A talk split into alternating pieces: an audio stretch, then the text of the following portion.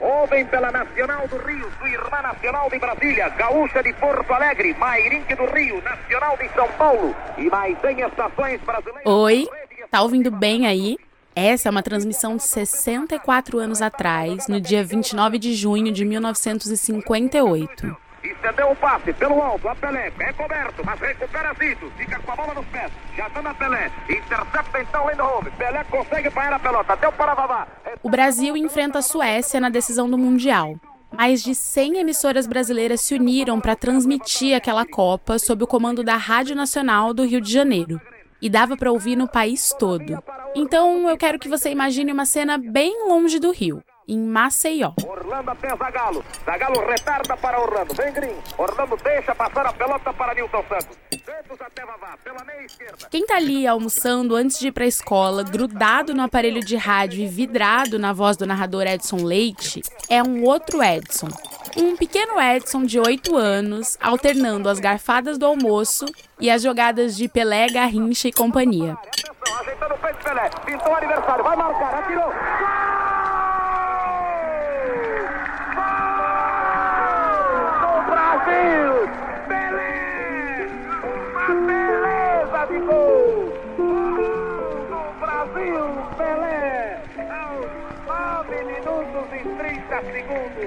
Essa pintura do Pelé, com direito a chapéu no zagueiro dentro da área, foi o terceiro gol da seleção brasileira na vitória por 5 a 2 que garantiu o nosso primeiro título mundial.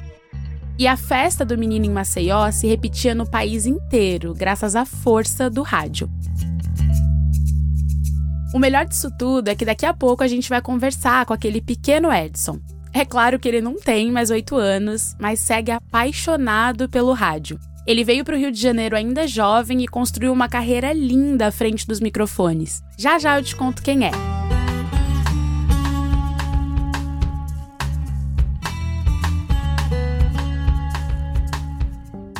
Mas antes eu nem me apresentei, né? Eu sou a Gabriela Montoni, historiadora e apresentadora do Rio Memórias. Nessa segunda temporada do podcast, eu te levo para conhecer lugares e símbolos da cidade que não existem mais. Aproveitando que 2022 é o ano do centenário do rádio no Brasil, hoje a gente vai celebrar grandes emissoras do Rio que já se foram, como a Rádio Nacional, que liderou aquela rede de transmissões na Copa. Então, ajeita aí seu fone de ouvido, sintoniza o seu radinho e vamos nessa que tá na hora. Capítulo 1 Os Pioneiros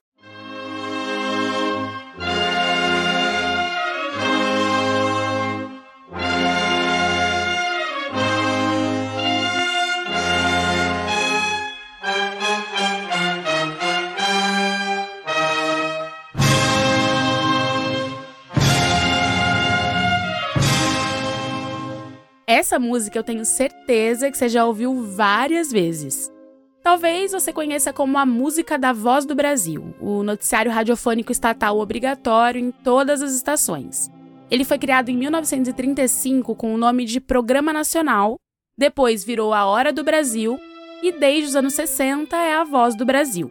A música, claro, é a abertura da ópera O Guarani, de Carlos Gomes. E por que, é que eu toquei essa música agora? Porque o Guarani estava lá, no berço da história do rádio brasileiro, há exatamente um século, em 1922.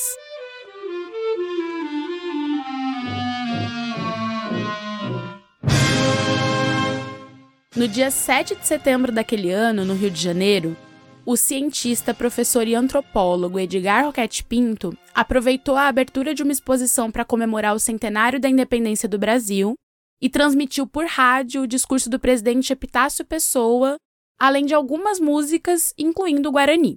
Um transmissor foi instalado no alto do Corcovado e 80 receptores se espalharam por Rio, Niterói, Petrópolis e até São Paulo.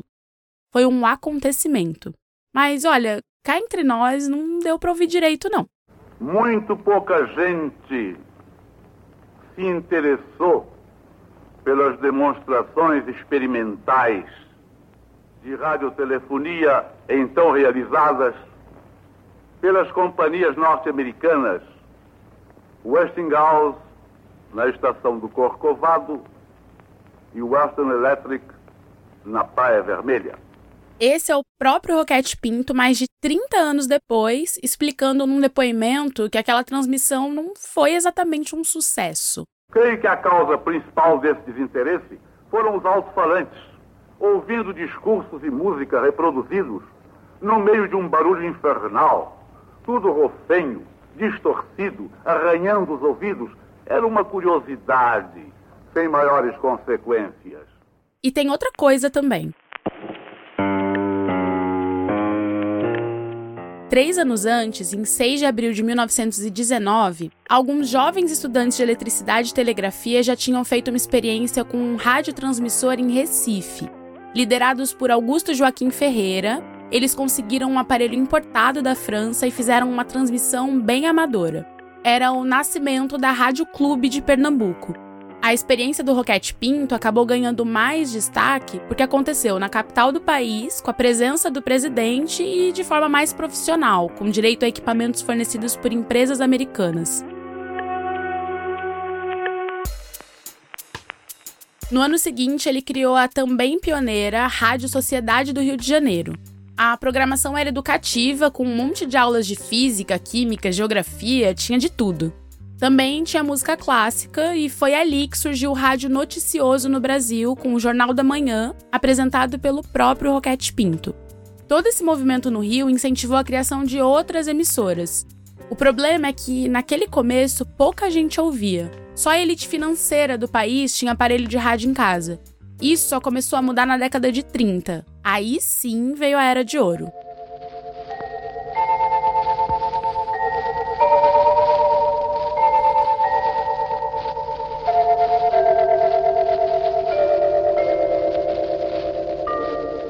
Capítulo 2 A Rádio das Rádios Emissoras brasileiras da Rádio Nacional do Rio de Janeiro. Esse trechinho instrumental de Luar do Sertão, composta pelo poeta Catulo da Paixão Cearense e pelo violonista João Pernambuco, era o prefixo da Rádio Nacional do Rio de Janeiro, uma rádio que já nasceu gigante. Na noite de 12 de setembro de 1936, ela foi inaugurada numa festa cheia de pompa anunciada por aviões que sobrevoaram o centro do Rio de Janeiro. Os estúdios ficavam nos dois últimos andares do majestoso edifício à noite, um arranha-céu na Praça Mauá que reunia os veículos do grupo de comunicação à noite, incluindo o jornal. Às 21 horas daquele sábado, esses acordes de Luar do Sertão que você ouviu, com o vibrafone de Luciano Perrone, colocaram no ar a maior rádio que o Brasil já teve. Esta canção nasceu pra quem quiser cantar. Canta você, cantamos nós até cansar. É só bater e decorar. Pra recordar, vou repetir o seu refrão. Prepara a mão, bate outra vez. Este programa pertence a vocês. Essa era a abertura do programa César de Alencar, um sucesso estrondoso da Nacional. Para você ter uma ideia, as pessoas dormiam na porta do prédio na esperança de conseguir um lugarzinho no auditório. Era um programa de variedades que também recebia estrelas da música. Mas para chegar nesse nível de sucesso demorou um pouquinho, porque no início os transmissores não iam tão longe, então pouca gente escutava. Em 1940, a emissora foi estatizada por Getúlio Vargas. Com o respaldo do governo, os anunciantes chegaram, a estrutura deu um salto e a audiência subiu que nem foguete. A Nacional finalmente fez jus ao nome, chegando nas cinco regiões do país, inclusive na casa do menino de 8 anos lá em Maceió. A nossa equipe foi atrás do Edson, que se transformou em um dos maiores radialistas do país. Vamos ver por onde andam a Jamílio, Thales e o Rodrigo. Estamos chegando aqui no prédio da Rádio Globo. Hoje é dia de gravar com a lenda Edson, Edson Mauro. Mauro. Grande Edson Mauro. Isso, Bota... aqui no centro do, da cidade do Rio, né? Um cara que tem muitos bordões principalmente para quem gosta de futebol, ele é muito marcante aqui. Para variar, a gente está no centro da cidade do Rio. Sempre. sempre, sempre por aqui, né? É, tá aí no centro da cidade, vai, vai topar com a gente aí pelo caminho. É verdade, esse trio tá sempre no centro. Mas pronto, fim do mistério. O pequeno Edson é o grande Edson Mauro, o bom de bola. Locutor esportivo com quase 60 anos de rádio, que construiu uma carreira fantástica aqui no Rio de Janeiro, na Rádio Globo. Vai largar Neymar, partiu, pé direito, deu uma paradinha, chutou, bingo!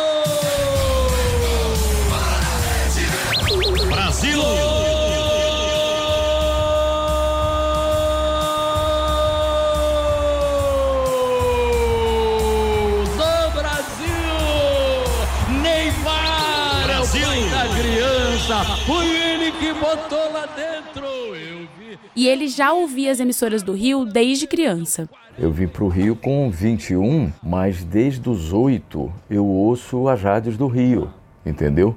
Aí. Lá em Maceió. Lá em Maceió. E se o nosso episódio é sobre rádio, nada melhor do que levar o Edson para dentro de um estúdio, né? Foi no meio de um monte de microfones que rolou esse papo.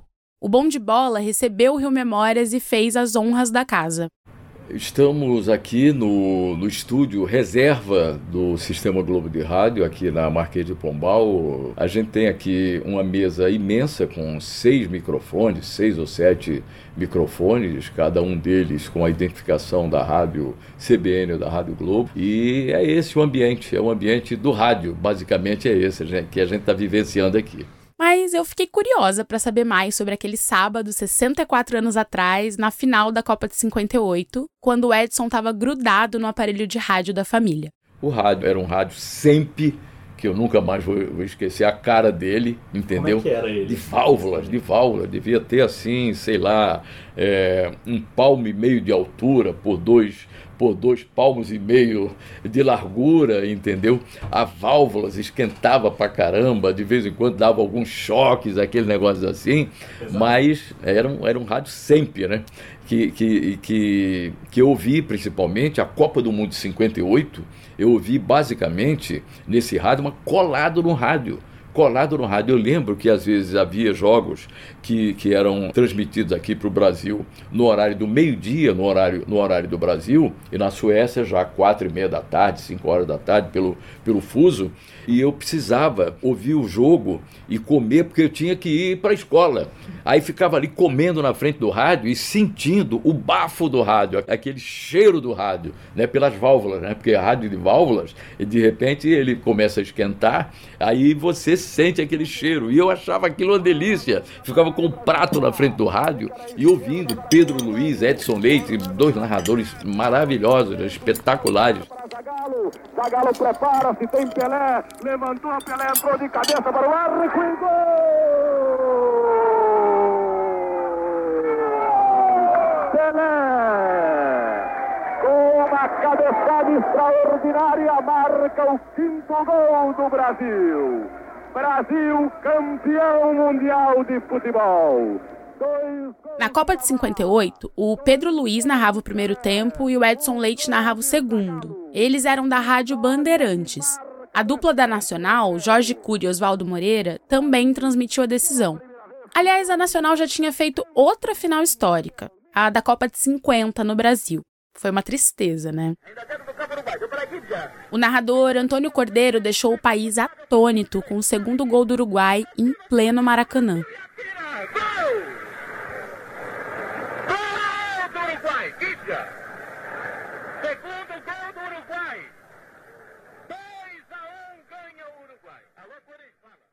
O trágico maracanazo não tá na memória do Edson Mauro, porque ali ele não tinha nem quatro meses de vida.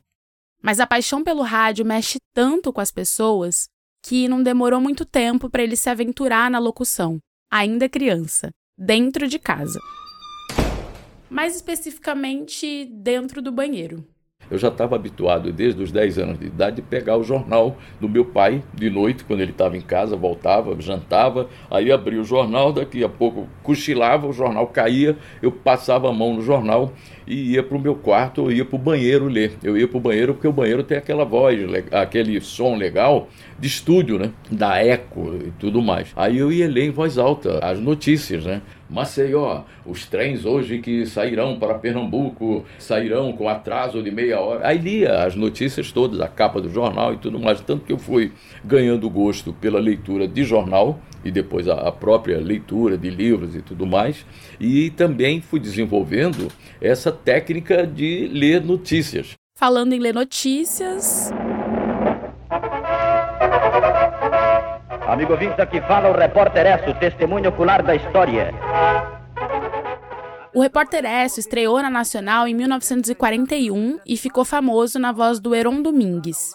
Ele lia as manchetes com estilo inconfundível, assim como o Edson tentava fazer no banheiro de casa com o jornal do pai dele. A Rádio rádio de Hamburgo, depois de transmitir o crepúsculo dos deuses durante muitas horas, acaba de anunciar o Führer morreu. Terminou a guerra, terminou a guerra, terminou a guerra.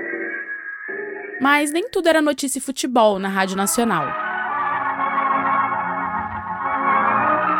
Tinha a emoção das radionovelas. Esta história de amor e sofrimento ficou interrompida quando o Dr. Alberto Limontas chegou à suntuosa residência de Graziela Garcia e a encontrou sozinha no jardim à sua espera. Vamos entrar, Albertinho. Vamos entrar para ver se eu consigo preencher a falta que Isabel Cristina está fazendo. O Direito de Nascer, de 1951, foi um fenômeno de popularidade. Na época, a audiência das radionovelas era predominantemente feminina, mas nesse caso, a família toda se reunia em volta do aparelho. Todo mundo queria ouvir a história do filho de mãe solteira rejeitado pelo avô.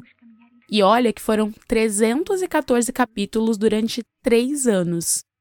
O elenco incluía Paulo Gracindo, Nélio Pinheiro, Talita de Miranda e Dulce Martins. Vários atores que depois fariam sucesso na TV começaram no rádio, e dramaturgos também, como Janete Claire, Dias Gomes e Oduvaldo Viana. As gravações aconteciam nos estúdios do último andar do edifício à noite. No penúltimo andar, o agito era outro. E aqui está agora uma outra cantora do nosso cast, que não poderia faltar a essa homenagem que prestamos à Casa da Paraíba a nossa favorita Emilinha.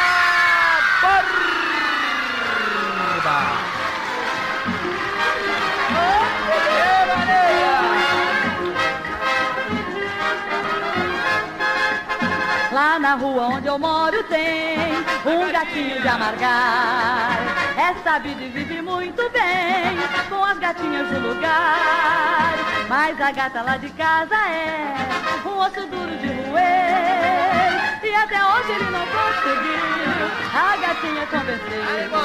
Miau, miau, miau, miau. Essa é a Emilinha Borba cantando no programa César de Alencar diante de fãs enlouquecidas no auditório da Nacional. As cantoras criaram rivalidades históricas nos concursos das rainhas do rádio nas décadas de 40 e 50. Ouve só. Salva de Oliveira!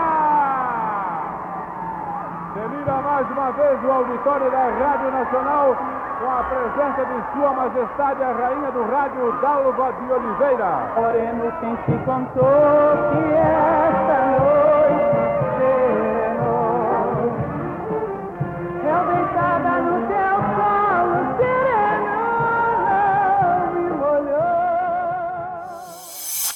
Sua Majestade Angela Maria canta para os seus súditos de todo o Brasil.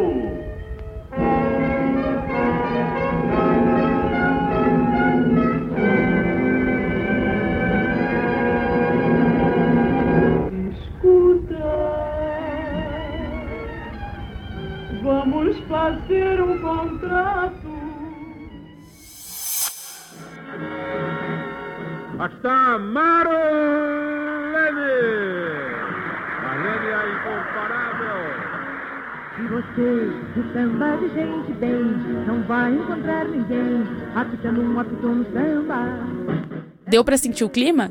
De um lado, as fãs da Emilinha, do outro, as fãs da Marlene, e assim o sucesso se espalhava pelo Brasil inteiro. A minha mãe, ela gostava muito de ouvir música. Quando tinha, nas próprias rádios de Maceió, havia programas é, de auditório nas rádios de Maceió. E as cantoras locais, elas cantavam muito as músicas de Emilinha Borba, Ângela Maria e Dalva de Oliveira.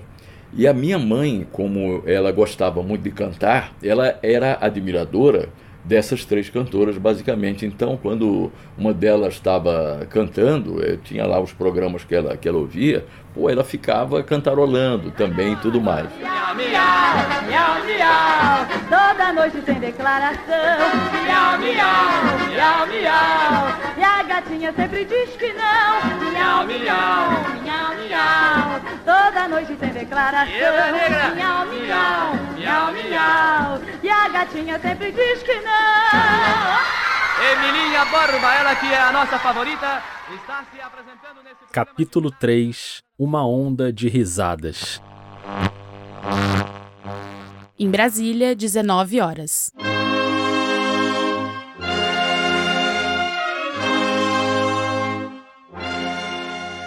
Acho que esse episódio está sendo interrompido para a exibição da Voz do Brasil. Mentira, não tá não. Mas me diz uma coisa. Você costuma desligar o rádio quando toca essa música? Hoje em dia até dá para trocar de estação, porque a Voz do Brasil não vai ao ar no mesmo horário em todas as rádios. Pode ser na janela entre 7 e 10 da noite. Mas antes era sempre às 7, então não tinha para onde correr. Com a família do Edson Mauro era assim. Pintou o Guarani. Aí todo mundo ligava, era a hora que eu ia tomar café, jantar e coisa e tal. Aí, 8 horas da noite, eu religava na Rádio Marinque Veiga, que eu achava maravilhosa, porque ela começava entre 8, mas diariamente isso era sensacional, entre 8 e acho que 10 ou meia-noite, uma programação só de humoristas.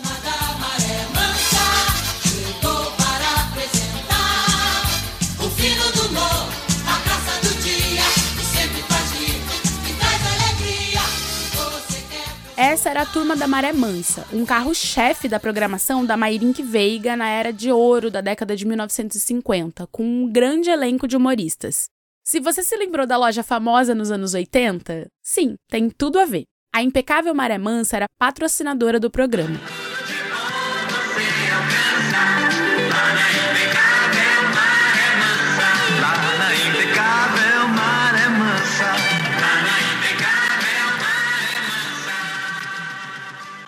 Inclusive, quando a Mairink Veiga foi fechada pela ditadura em 1964, o dono da loja, o seu Sampaio, recontratou todos os comediantes, alugou um estúdio e bancou a continuidade do programa, que ainda ficaria muito tempo no ar, passando por outras rádios. Nas décadas de 1930 e 40, a Mairink Veiga tinha sofrido com a explosão dos musicais da Nacional e da Tupi. Ela andava meio caidinha no início dos anos 50, mas se recuperou apostando justamente em programas de humor, como a Turma da Maré Mansa, e em grandes locutores. Aí apareceram aí Chico Anísio, apareceu Cid Moreira, Cid Moreira era da Rádio Marinque Veiga. E a Rádio Marinque Veiga, ela tinha essa ambientação toda e, e, deveria ter uma audiência imensa, não só no Rio como no Brasil, mas era uma programação muito bem feita, muito redonda. Locutores incríveis, humoristas maravilhosos. Esses humoristas todos que apareceram mais é, adiante na escolinha do professor Raimundo com Chico Anísio, todos eles, eu quando era garoto, ouvia na Rádio Marinque Veiga. E o Chicanísio, é, é, na Rádio Marinque Veiga, ele assinava como Francisco Anísio. Um programa criado e apresentado por Francisco Anísio. Aí a galera é, batia palma deu certo esse investimento em nomes de peso, como o Sérgio Porto, que era o famoso Stanislau Ponte Preta, e apresentadores como Haroldo Barbosa, que fez estourar na Mairink Veiga um programa que também passou pela Nacional e depois migrou para televisão, o humorístico A Cidade se Diverte. A cidade se diverte, vamos todos gargalhar, faz conta que a tristeza foi-se passear. Também na Mairink Veiga nasceu um clássico do humor no rádio brasileiro que estreou em 1944, depois pulou para Nacional, para Tupi, voltou para Mairink Veiga, depois para Nacional de novo, e, enfim, foi um sucesso absoluto durante duas décadas. Ouvintes do Brasil, muita atenção. Essa é a PRK 30 eu vou deixar você ouvir a introdução, inclusive com o anúncio do patrocinador, um analgésico que prometia curar todas as dores. A Rádio Nacional, neste momento, entra em cadeia com a PRK-30, a mais divertida emissora do planeta, sob a direção dos conceituados Rei do Men, Otelo Trigueiro e Megatério Nababo da Alicerce. Ou sejam Lauro Borges e Castro Barbosa, a maior dupla humorística do rádio brasileiro. PRK30, como sempre, vai ao ar numa gentileza de Guaraína, produto nacional de conceito universal. Divirta-se com as piadas de Hotel e Megatério e mantenha o seu bom humor com Guaraína. Guaraína, o famoso analgésico brasileiro, corta dores de cabeça, de dentes e de ouvidos, sem atacar o coração. Guaraína não é melhor nem pior, é única. PRK30 era uma sátira do próprio rádio. Lauro Borges e Castro Barbosa simulavam uma estação clandestina que sequestrava a programação oficial e brincava com os ídolos, os apresentadores, o elenco inteiro. Era a metalinguagem purinha que depois a gente viu na televisão, em programas como TV Pirata e até em podcasts atuais como o Meio Rádio. Todo mundo adorava. Ouve só um trechinho de uma coluna da revista O Cruzeiro na época. A PRK-30 é o que se pode chamar de um programa marcado. Toda gente sabe dia e hora em que ela vai ao ar, desde a moça granfina, o político sisudo ou apenas aquele funcionário público. Lauro Borges e Castro Barbosa exploram situações alegres e inesperadas, engraçadas, fazem as mais saborosas piadas, imitam os grandes cartazes do microfone, interpretando todos os gêneros de música, fazem caricaturas gostosas dos locutores de voz mais conhecida apresentando sob prisma gaiato a propaganda dos produtos mais anunciados. Agora, você imagina a responsabilidade de substituir esse programa quando ele saiu do ar na Rádio Nacional. A missão caiu no colo de Max Nunes e Paulo Gracindo. E nasceu outro clássico. 100% financiada pela Mirta Sociedade Anônima, inaugura-se nesse momento em qualquer parte da cidade maravilhosa o monumental edifício Balança. Balança! Balança! Mas não cai. O Balança Mas Não Cai reunia histórias que se passavam no edifício famoso da Avenida Presidente Vargas, mas tinha esse nome porque diziam que ele podia desabar a qualquer momento. Mas era só boato, ele tá aí até hoje. Projeto e construção de Max Nunes, moradores, todos os astros e estrelas da Nacional exceto os que forem despejados por falta de pagamento. O único edifício que não exige. O Balança tinha quadros que depois migraram para a TV, como O Primo Pobre e o Primo Rico, com Brandão Filho e Paulo Gracindo. Foi um estouro. Você sabe a fortuna que eu gastei para mandar buscar esse coral da Rússia? 200 milhões só para eles aprenderem português para cantar isso? Você me dá este prejuízo? Mas, primo, você, você paga para Pra ver um coral pra você dormir? Claro, é ótimo dormir com música. Eu tenho uma insônia desgraçada. Você não gosta de dormir com música, não, primo? Lá, lá em casa eu só durmo com música. Ah, é? É. é. E tudo coral. Coral? É. Mas é, é, um coral russo como esse? É russo, é tudo russo. Tem aquele coral do Muskitovski. Tem um outro coral do Pereirakovski. E tem um agora, um, um, um mexicano que tá fazendo muito sucesso. Ah? É Los Grilancheiros.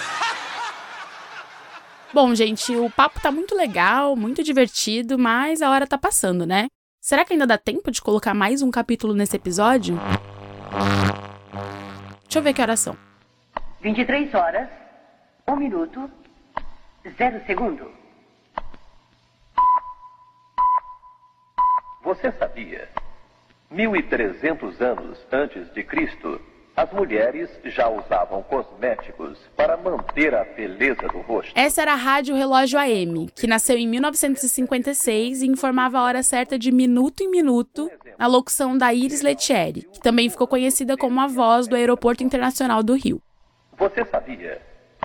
Um homem consome em alimentos por dia o equivalente a 2,5% do seu peso. Entre um minuto e outro, o locutor Tavares Borba contava umas curiosidades aleatórias tiradas das enciclopédias.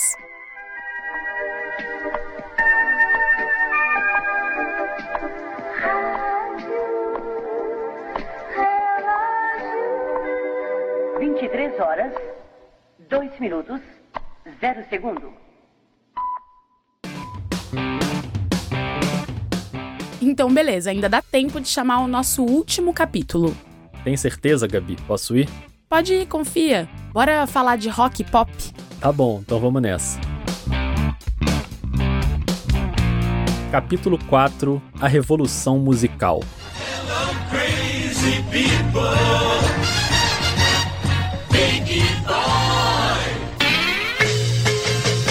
Aqui fala Big Boy apresentando a Mundial é Show Musical.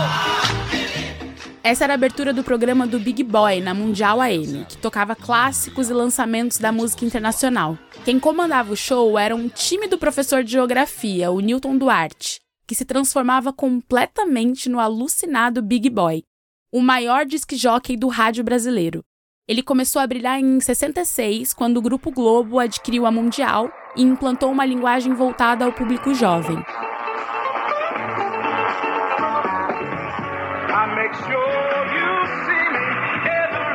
Hello, hello, crazy people, Big Boy again. Iniciando nossa brasa de hoje com sucessos ingleses para você. Blues Me, Good Morning Freedom.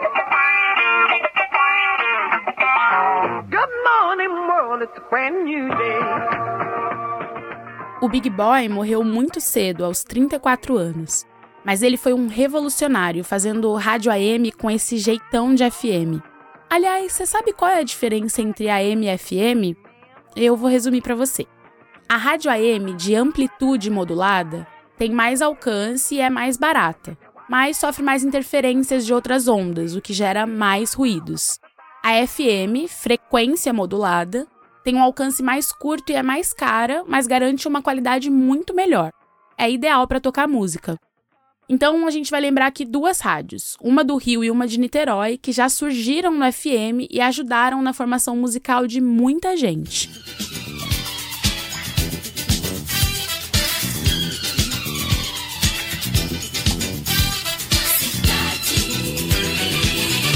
A Rádio Cidade apareceu em 1977 e moldou a cara das FMs no país inteiro.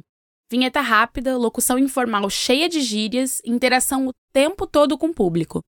Aliás, a interação rolava até no meio da rua. Você aí que tá ouvindo, diz pra mim. Você já colou adesivo de rádio no seu carro para ganhar promoção? Agora você que tem o adesivo da Rádio Cidade no seu carro, ganha prêmios de hora em hora. Atenção Chevette branco WV8456. Você faturou um LP dos Paralamas. Prazo de uma semana para passar aqui na Rádio Cidade, Avenida Brasil 500, primeiro andar. De hora em hora na Rádio Cidade, você que tem o adesivo no seu carro, ganha muitos prêmios. Cinco anos depois da estreia da Rádio Cidade, às seis da manhã do dia 1 de março de 82, entrou no ar A Maldita.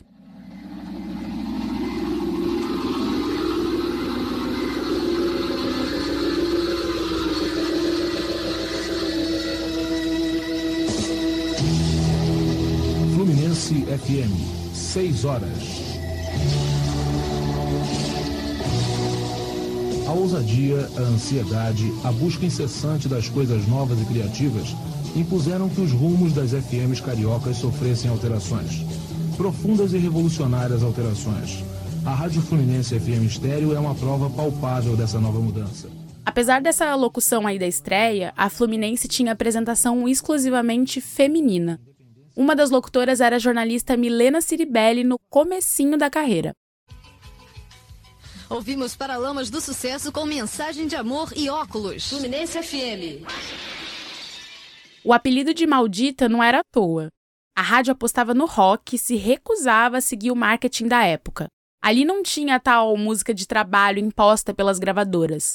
A rádio é que escolhia qual música ia tocar. Mesmo com esse comportamento que subvertia as regras do mercado, e mesmo só ficando no ar por 12 anos, a Fluminense marcou uma geração inteira. E a relação com os ouvintes era uma coisa inacreditável. Quer um exemplo? Houve essa historinha. Uma vez rolou uma promoção envolvendo uma banda de rock britânica. Adam and the Ants. Adão e as Formigas. Esse é o produtor Amaury Santos no documentário A Maldita, de TT Matos. O Amauri conta essa história ao lado de outros dois criadores da rádio, o Sérgio Vasconcelos e o Luiz Antônio Melo. Então nós fizemos uma promoção de ir para a Praia do Arpoador com o carro da rádio, que ele gentilmente chamava de Cipituca, e que era uma belina. E os caras inventaram um negócio que quem reunisse mais formigas vivas dentro de vidros e levasse até o carro da rádio ia ganhar camisetas que tinham as formigas subindo com sangue escorrendo pela camiseta. Resultado: no domingo, dia da promoção, o arpoador virou um caos. Era uma fila, quilômetro de gente com vidro de formiga na mão. As formigas invadiram, e cada formiga todo tamanho, com sacos de, de, de plástico. Um tumulto generalizado. Deu defesa dos animais, IBDF, IBAMA, não sei o que, todo mundo. Entendeu? Porque foi um tumulto de formiga espalhado por tudo quanto é lugar. Aí a promoção foi suspensa e os ouvintes, desesperados, simplesmente começaram a tentar virar o carro da rádio. Sabe como é que o Luiz Antônio Melo resolveu a situação? Eu liguei então para a locutora, que era Selma Vieira, falei: Selma, põe no ar o seguinte. Você vê como é que era a relação. Vocês querem acabar com a rádio? Então para de virar carro da rádio, pô. Mas pararam.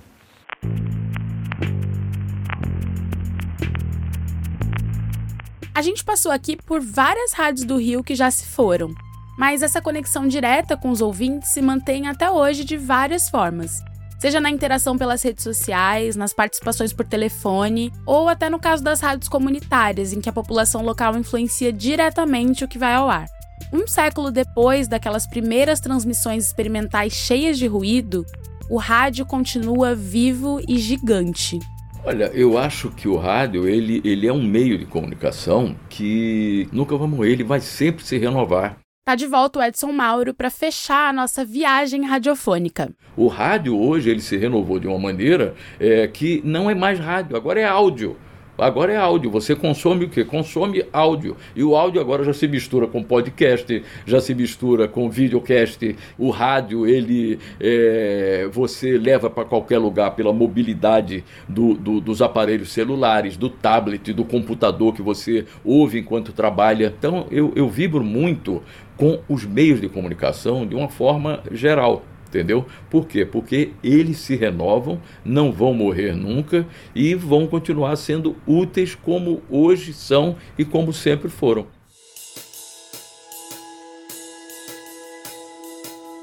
Eu agradeço demais ao Edson por ter dividido com a gente essa paixão dele pelo rádio.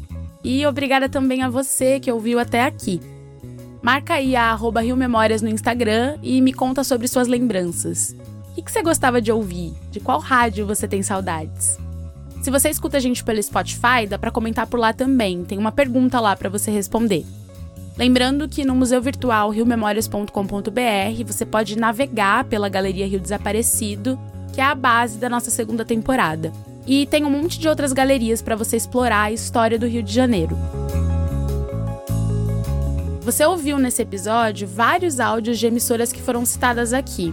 E alguns desses áudios só estão disponíveis graças ao esforço de canais independentes dedicados à memória radiofônica, como o canal A História do Rádio, do Roberto Salvador, e o Relíquias do Rádio, do Felipe Braga.